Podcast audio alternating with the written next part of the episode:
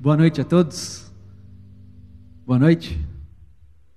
Que bom estar aqui de volta. Nós voltamos como Ibabe Jovem no sábado passado, mas hoje é a nossa primeira celebração, nosso primeiro encontro só Ibabe Jovem e é muito bom estar de volta.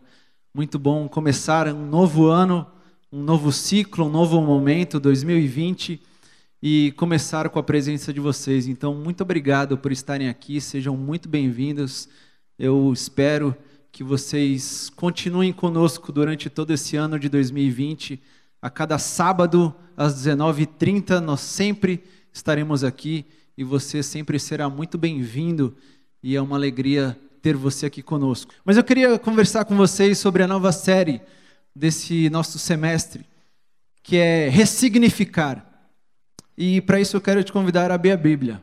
Então, se você tem a sua Bíblia física ou se você a tem no seu smartphone, queria pedir para você abrir e acompanhar a leitura comigo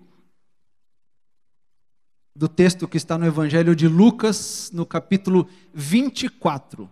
Lucas, capítulo 24, e eu quero ler com vocês a partir do versículo 13.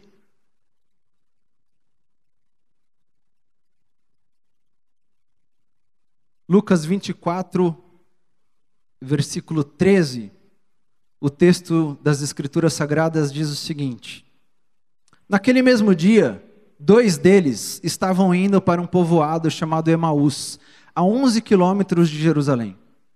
No caminho, conversavam a respeito de tudo o que havia acontecido. Enquanto conversavam e discutiam, o próprio Jesus se aproximou e começou a caminhar com eles. Mas os olhos deles foram impedidos de reconhecê-lo. Ele lhes perguntou: Sobre o que vocês estão discutindo enquanto caminham? Eles pararam, com os rostos entristecidos. Um deles, chamado Cleopas, perguntou-lhe: Você é o único visitante em Jerusalém que não sabe das coisas que ali aconteceram nestes dias?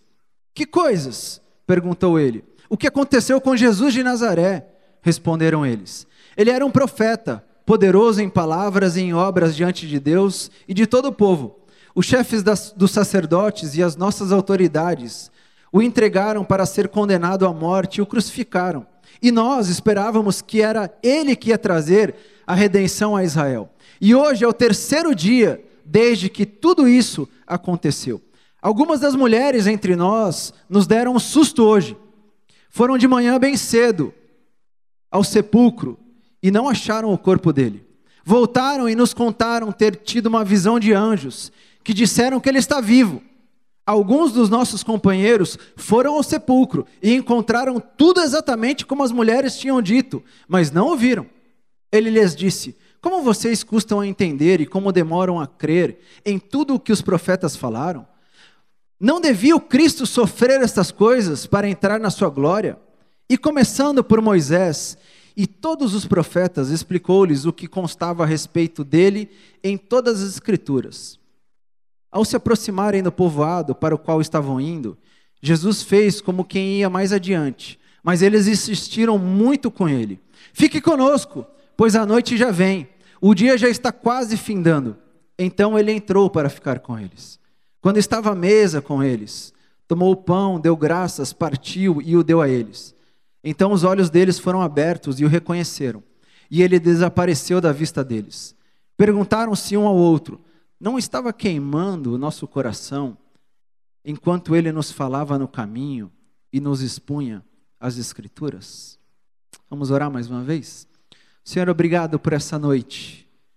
E fale ainda mais, aquete ainda mais o nosso coração e aqueça ainda mais o nosso coração para que possamos sentir ainda mais o Senhor entre nós. Nós oramos em nome de Jesus. Amém, amém e amém. A nossa vida cada vez mais muda, cada vez mais nós mudamos a nossa vida, porque cada vez mais a nossa vida não para. Porque a nossa vida não para, a nossa vida muda. Porque a vida não para, a vida muda o tempo todo. Já bem disse o poeta contemporâneo que, mesmo quando tudo pede um pouco mais de calma, mesmo quando o corpo pede um pouco mais de alma. A vida não para. A vida não para, não. A vida não para. A nossa vida não para um minuto, um instante, um segundo. A nossa vida não consegue mais simplesmente parar. Porque nós estamos sempre em movimento. A nossa vida está sempre mudando. Tudo que está à nossa volta e dentro de nós está constantemente mudando, sendo modificado, sendo alterado. E parece que todas essas mudanças que a vida que não para nos faz ter que lidar, cada vez mais nos obriga a enxergar, a escutar e a caminhar com um novo jeito. Porque, como a vida não para, o que nós já conhecíamos mudou também. Aqueles a quem nós conhecíamos também mudaram. Os caminhos pelos quais nós caminhávamos também foram alterados. E por isso, nós somos convocados ou obrigados a encontrar um novo jeito, a encontrar um novo significado, a enxergar de uma nova maneira, a ressignificar quem nós somos, aonde nós somos, com quem nós somos. Porque a nossa vida não para. E porque ela não para, tudo muda. As outras pessoas mudam e nós mudamos. Em todo o tempo, em todos os momentos. Nesse texto que lemos, no Evangelho de Lucas, nós vemos duas pessoas, duas pessoas que viram a vida mudar, duas pessoas que perceberam que a vida delas não parou, e duas pessoas que por conta disso tiveram que voltar em um caminho. Pessoas que estavam em Jerusalém e que então decidiram voltar a Emaús, voltar a uma cidade que ficava entre 10 e 12 quilômetros de Jerusalém, voltar a uma aldeia, a um povoado que se chamava Emaús.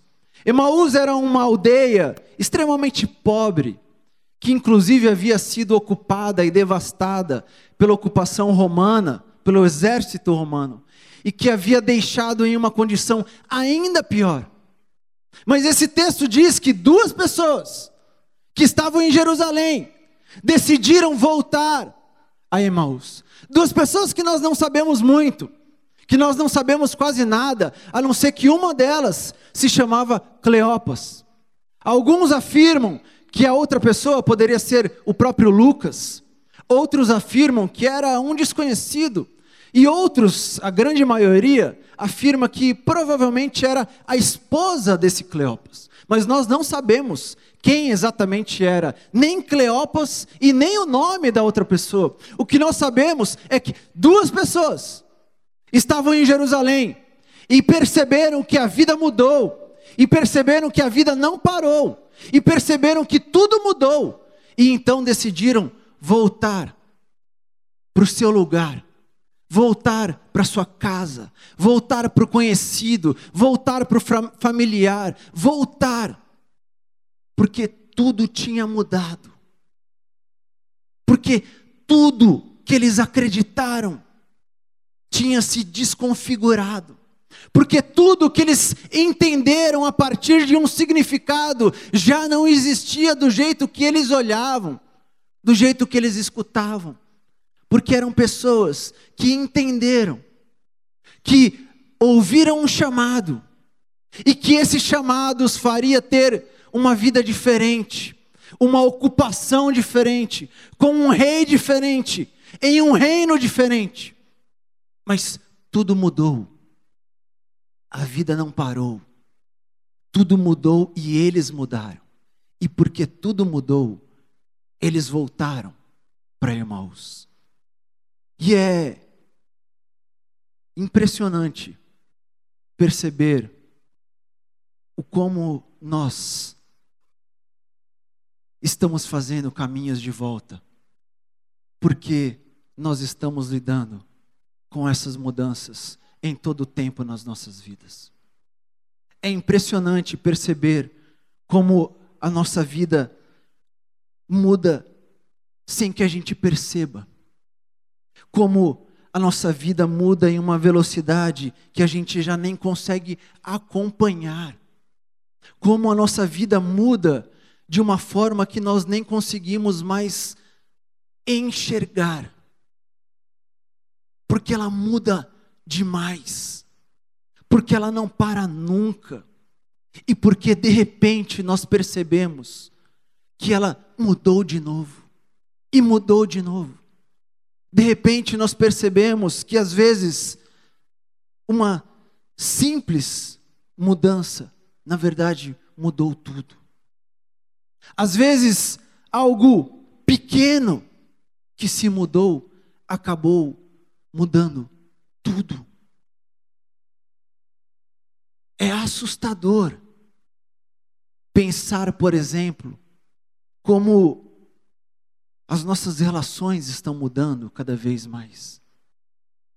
Como aqueles a quem nós tínhamos como especiais, como queridos, de repente, não é que eles deixam de ser, eles simplesmente não existem mais nas nossas vidas. Não é que eles deixaram de ser especiais, eles deixaram de ser alguém, eles deixaram de ser nas nossas vidas. É impressionante como um lugar onde nós crescemos, de repente se torna um lugar desconhecido.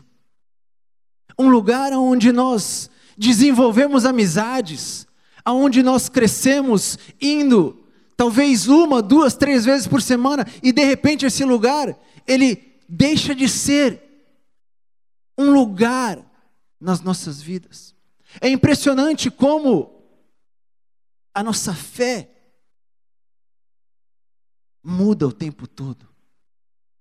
As nossas relações, as nossas ocupações, as nossas crenças, isso sem considerar os objetos que nós temos.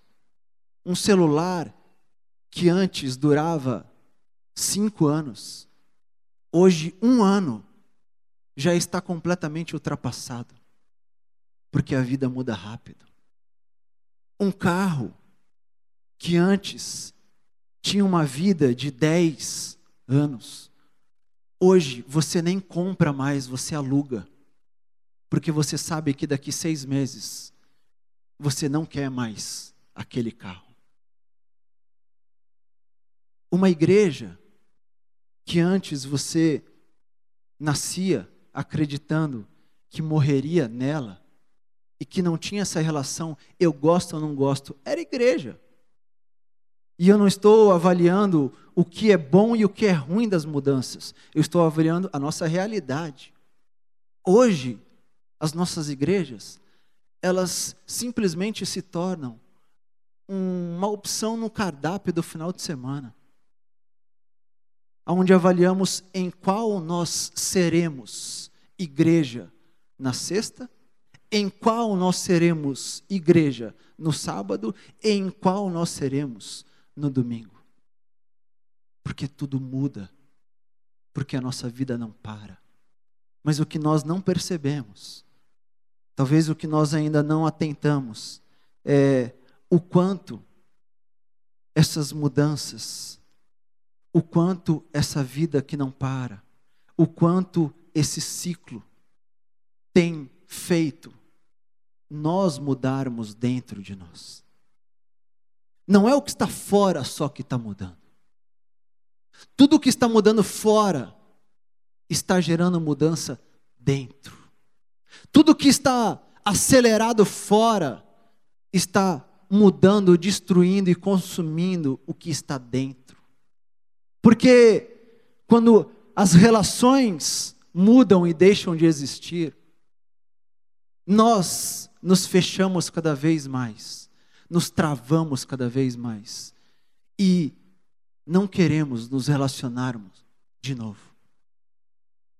Quando algo que nós sempre olhamos e conseguimos perceber e conseguimos inclusive decifrar, muda e nós perdemos o controle desse algo, nós passamos a travar e não queremos mais consumir, e não queremos mais frequentar, e não queremos mais ser expostos a esse algo que nós acreditávamos, que nós conhecíamos. Quando nós nos decepcionamos por conta de quaisquer mudanças, é assustador notar que a nossa reação é cada vez mais abrir buracos, abrir crateras, abrir buracos e crateras que nos fazem deixar de enxergar as cores da vida. Porque nós achamos que a decepção, que a traição, que a angústia que ficou aqui não nos permitirá continuar sendo quem nós somos. Porque a vida está mudando rápido demais. A vida está andando rápido demais. Mas ela está nos fazendo mudar por dentro rápido demais, sem que a gente perceba o que nós estamos nos tornando. Sem que a gente perceba os olhos que nós estamos escolhendo. Sem que a gente perceba como nós estamos escutando a vida que está passando. Mas esse texto mostra duas pessoas.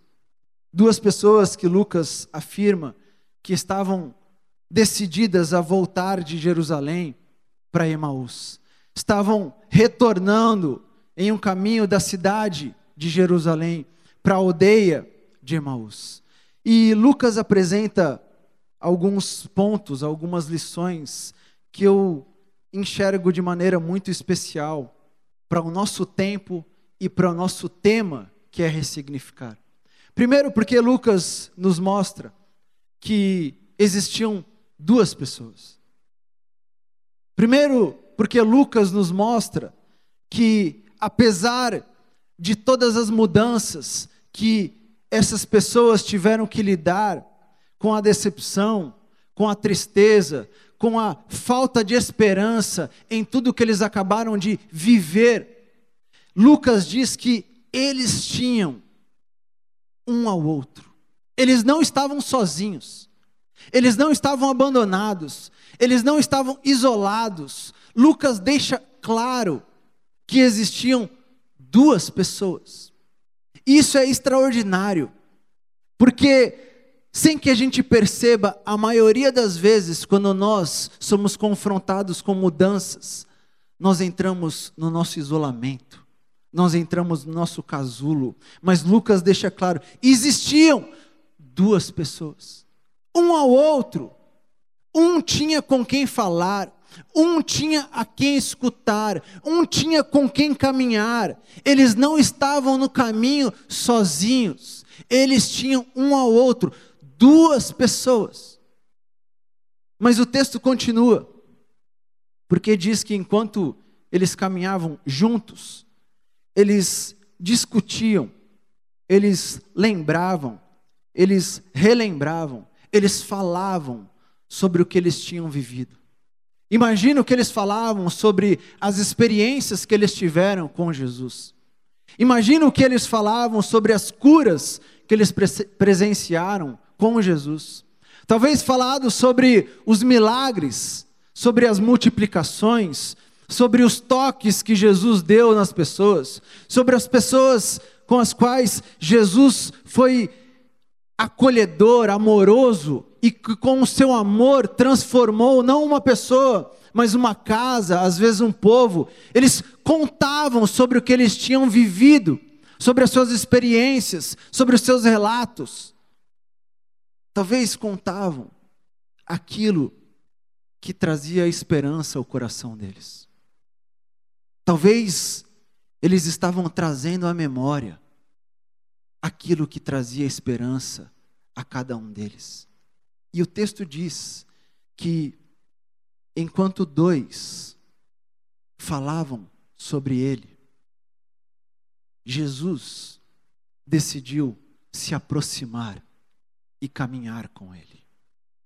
O texto diz que quando dois falavam no nome dele, Jesus decidiu se aproximar e caminhar com eles. E eu achei lindo ler de novo e perceber, ao menos aos meus olhos, esse detalhe, que é Jesus decidiu se aproximar.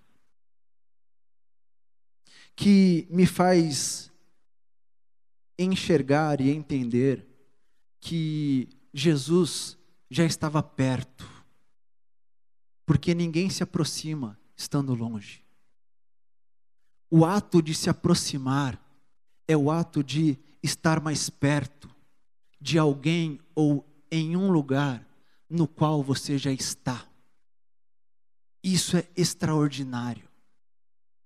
Porque o texto está nos dizendo que duas pessoas que falavam sobre ele que falavam sobre coisas que traziam esperança ao seu coração, fizeram com que Jesus decidisse estar ainda mais perto, se aproximar, estar colado com eles e então perguntar: por que que vocês estão tristes? Por que que vocês estão dessa forma? Por que que vocês estão cabisbaixos? E aquelas duas pessoas respondem dizendo: Você é o único que não entendeu? Você é o único que não vive nesse planeta? Você é o único que ainda não ouviu o que acabou de acontecer? Aonde você estava? E Jesus ouve aquilo, ouve aquelas duas pessoas, inclusive mencionar, mencionarem: as mulheres foram lá, e ele não está lá mesmo. Os nossos amigos também foram, e ele não está lá mais. E então Jesus explica a eles, dizendo: Até quando? Até quando vocês vão viver deixando que as coisas que estão mudando do lado de fora de vocês mude o que está dentro de vocês? Até quando vocês vão viver deixando a vida acelerar e mudar o que já está dentro de vocês? Até quando vocês vão ter que ficar ressignificando a vida de vocês a partir do que acontece fora de vocês? Até quando? as coisas mudaram, as notícias não são tão boas, mas quando vocês vão entender que em toda a história existe algo que não muda, quando vocês vão entender que em toda a história existe alguém que não muda, quando vocês vão entender que não importa quais são as notícias ruins, o que está acontecendo com vocês, o que as pessoas estão dizendo, quais caminhos vocês estão andando, não importa, porque existe alguém que não muda, que os profetas já falaram, que eu já vim falar, e que eu estou aqui para mostrar que eu não mudo. E talvez eles poderiam falar, mas ele morreu. Nós vimos. E Jesus poderia responder, mas nem a morte me mudou, porque eu não mudo. Nada me faz mudar. Eu não mudo, porque eu sempre fui. Eu sou e sempre serei. Eu não vou mudar. Mas nós vivemos acreditando que as coisas que estão acontecendo fora de nós, inclusive as coisas que nós estamos causando fora de nós, tem feito com que Jesus mude a nossa relação e quem Ele é no nosso caminho. Nós sempre acreditamos que se fizermos algo de muito ruim, Ele vai mudar, Ele não vai mais estar conosco, Ele não vai estar mais do nosso lado no caminho, Ele não vai aparecer. E Jesus vem mostrar nesse texto para eles e para cada um: eu não mudo, eu já escolhi estar com vocês no caminho. Eu já estava com vocês no caminho, eu apenas me aproximei, porque eu já estava. E quando vocês falaram sobre mim, quando vocês trouxeram a memória de vocês a esperança, quando vocês me convocaram e me chamaram de novo, eu apareci, mas eu já estava, porque eu não mudo. Não é o que você fez, não é o que aconteceu, não é o que a vida fez, não é o que a história está fazendo. Existe algo que não muda. E Jesus vem mostrar isso. Olha, prestem atenção. Observem que realmente está tudo mudando. Realmente não existe algo que se torna fixo, mas existe uma pessoa que sempre foi, é e sempre será, porque é imutável, porque não vai mudar. E quando essa pessoa escolhe estar no nosso caminho, ou quando nós escolhemos estar no caminho dessa pessoa, nós jamais estaremos sozinhos.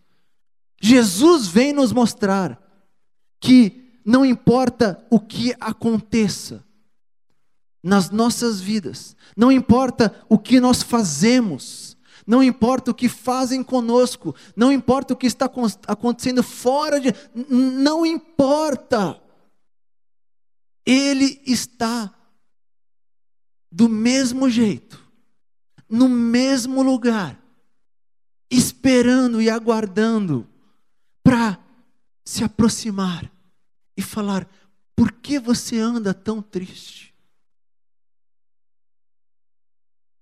Que você anda dessa forma? Por que você deixou a sua vida ser definida pelo que está acontecendo do lado de fora de você? Por que você não troca os seus olhos e o seu escutar?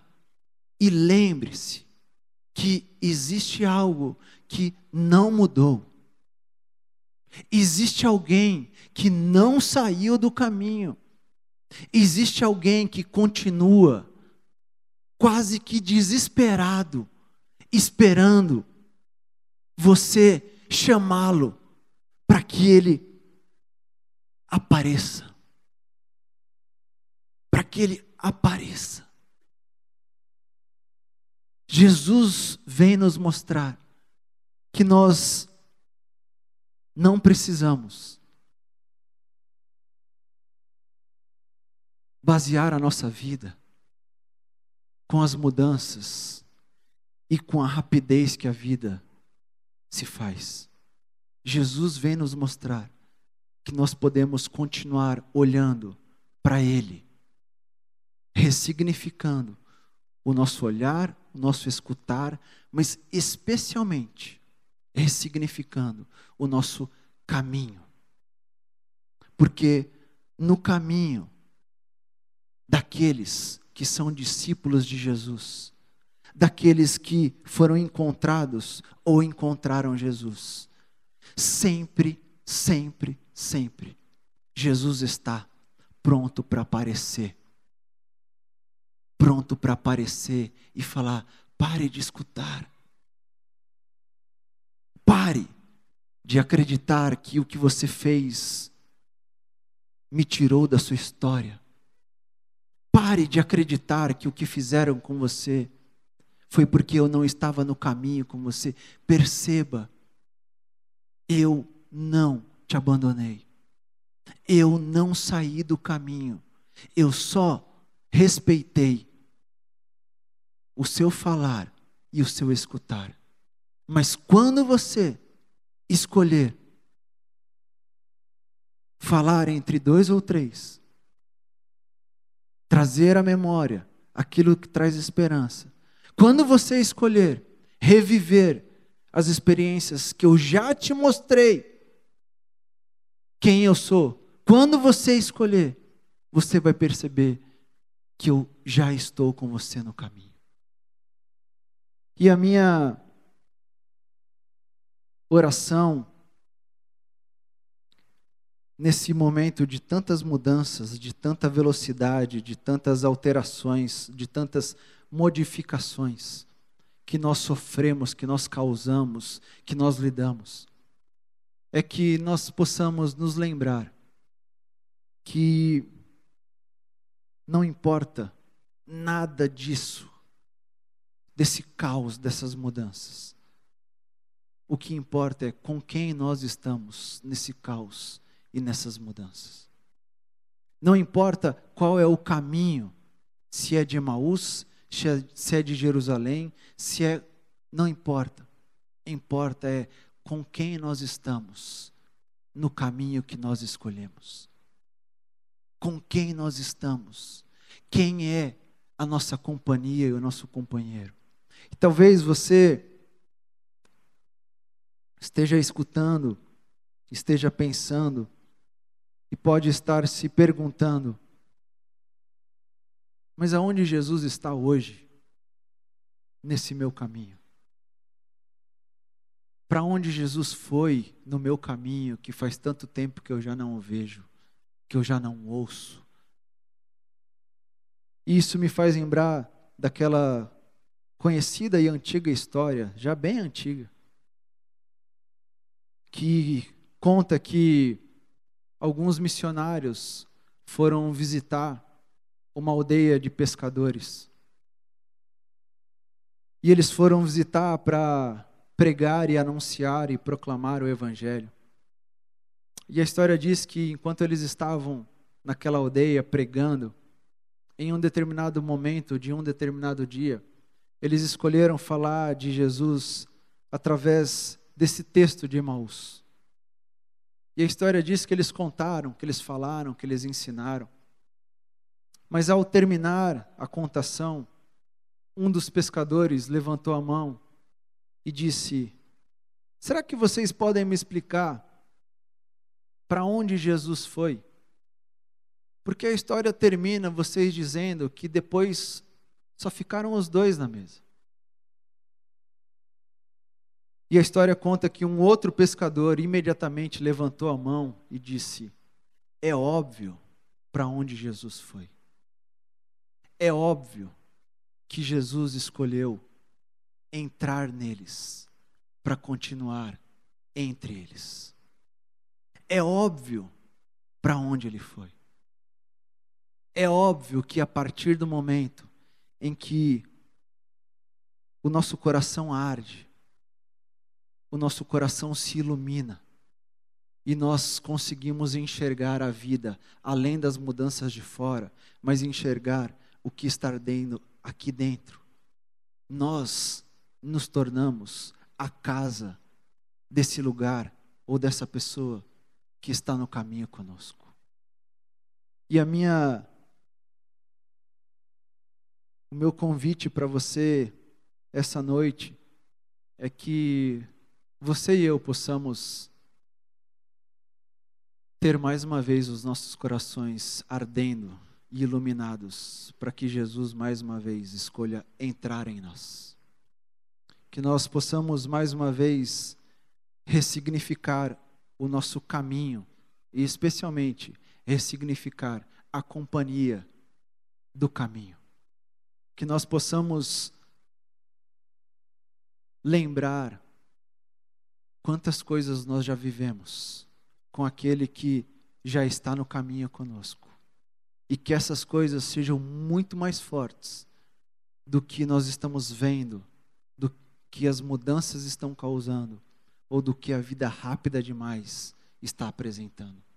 Que nós possamos lembrar, lembrar com sinceridade, lembrar a ponto dele surgir a ponto dele aparecer no nosso caminho e nos lembrar: eu já estava com você.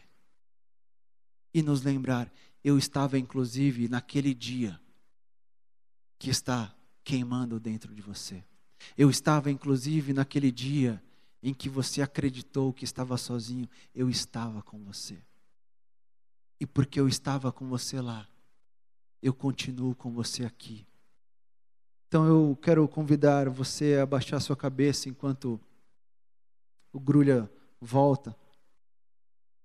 E que nesse pequeno instante você possa equalizar as notícias que estão dentro de você. Com certeza, alguns que estão aqui essa noite estão vibrando de alegria com boas notícias, com um momento feliz da vida, com um momento de gratidão. Não permita que isso defina o seu caminho. Não permita que isso, inclusive, defina com quem você faz o caminho. Mas especialmente se você está aqui essa noite, angustiado, especialmente você que está aqui essa noite acreditando que por alguma razão você errou o caminho lá atrás, e esse caminho te fez se encontrar sozinho, sozinha. O meu convite para você essa noite é Traga à memória aquilo que te traz esperança. Lembre dentro de você as boas notícias. Lembre dentro de você as experiências, inclusive, que você já viveu com Ele. Lembre de dentro de você os sinais claros que Ele já te marcou dizendo quem você é. E ao se lembrar, perceba que Ele se aproximou mais uma vez. Perceba que Ele se aproximou mais uma vez, te perguntando: por que você está tão triste? Será que você não se lembra? do que nós já vivemos? Por que você está tão triste? Será que você não se recorda você é meu?